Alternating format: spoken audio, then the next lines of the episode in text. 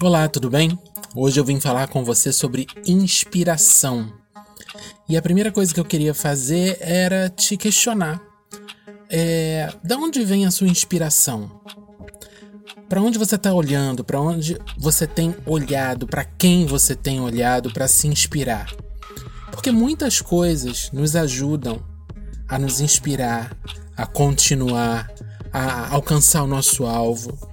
Pessoas, experiências e a grama do vizinho.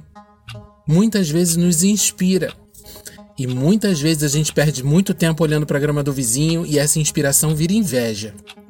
Então eu vim aqui para falar para você não perder tempo com isso. Sabe um bom lugar para você se inspirar? Dentro de você, perto de você, no seu entorno. Sabe um bom lugar de inspiração? É o lugar do vazio, é o lugar da falta. Porque na falta você precisa pensar o que, qual suprimento vai é, substituir aquela falta. Aquela falta está acontecendo porque aquela, aquela pessoa está precisando do quê? E aí você pode se inspirar para criar alguma coisa, para suprir a necessidade de alguém ou de alguma situação, ou mudar uma situação por inteiro. Então, é, quando a gente pensa na terra sem forma e vazia, né? E onde a Bíblia fala que Deus falou, abriu a boca, falou haja, e ele trouxe à existência tudo que a gente tem aqui agora, né? Mar, rios, é, é, vegetação, enfim. Foi o caos, trouxe uma necessidade, trouxe uma inspiração e trouxe a existência.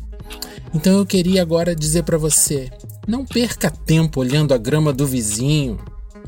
Pensa, olha para dentro de você, o que, que falta aí?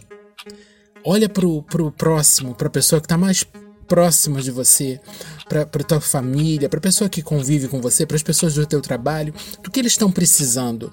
Olha para o teu bairro. O que que o teu bairro precisa? Olha para tua cidade, olha para o teu país. Olha para a falta, olha para o caos e se inspire a transformar vidas. Não perca tempo.